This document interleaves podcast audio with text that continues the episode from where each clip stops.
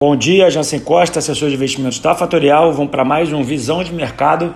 Hoje é o número 193, hoje é dia 14 de janeiro, 7h50 da manhã. Mercados parados aqui no mundo, praticamente todos em instabilidade, em compasso de espera de uma decisão aí do processo de impeachment de Trump e de olho na movimentação do título de 10 anos dos Estados Unidos. Começando aqui com o mundo, o processo de vacinação continua lento, alguns destaques como Israel e o que deveremos ver para o primeiro trimestre é um processo mais lento de recuperação econômica e uma extensão de novos lockdowns em países uh, com problemas aí do alastro da Covid.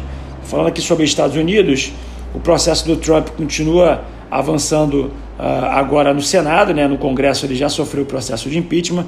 Esse processo deve se estender até depois a promulgação e a, e a mudança de governo para Joe Biden. Porém, isso deve afetar, porém, a, porém, a sua próxima eleição. Obviamente, se ele perder os direitos políticos, o Partido Republicano vai precisar de um novo candidato, tá? Falando aqui sobre o que há de expectativas aqui no mercado internacional, como eu comentei, o título de 10 anos americano continua subindo, né? ele está mais positivo do que outras economias. Isso mostra um aumento dessa rentabilidade desse título e, por consequência, a gente está vendo as taxas de juros aqui no Brasil também subirem em compasso de acompanhar essa subida do título americano. Obviamente também tem um componente local que já vamos falar aqui que são os ruídos na parte interna. Obviamente esse aumento da uh, expectativa, né, aumento da rentabilidade do título de 10 anos contribui e dificulta para o enfraquecimento do dólar frente a moedas internacionais. A gente está vendo um movimento muito forte de queda do dólar aqui no Brasil para alguns movimentos uh, de curto prazo, mas obviamente com a expectativa de subida da taxa de juros aqui no Brasil, é, a gente vê, verá né, um maior diferencial na taxa de juros uh, entre Brasil e Estados Unidos. Falando aqui um pouco de Brasil, notícias até chatas e ruins aqui para o âmbito local. Ontem teve um zoom, zoom, zoom uh, com relação à greve de caminhoneiros. É, obviamente já foi desmentido aí, mas obviamente a gente isso onde há fumaça há fogo.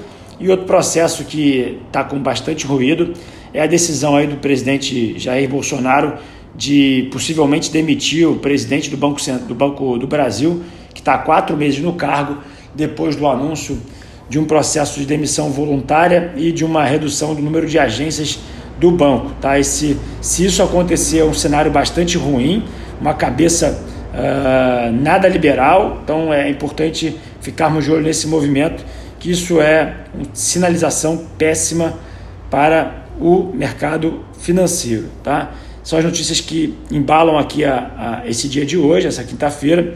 A agenda de hoje, 10h30 da manhã, nós temos seguro-desemprego nos Estados Unidos. É, isso é importante para a gente ver como é que está a economia e não temos mais dados importantes para sair hoje. Como é que estão tá os mercados agora? O VIX 25 pontos, S&P 500 operando no 0 a 0, 3.800 pontos, Europa no campo positivo, o petróleo no 0,21 no campo positivo, o petróleo uh, também no tipo Brent no campo positivo. O dólar vai perdendo espaço ao peso mexicano, 0,33%, indicando uma abertura positiva para o nosso real. É, e o Bitcoin sobe 8%, voltou para casa dos 38 mil pontos.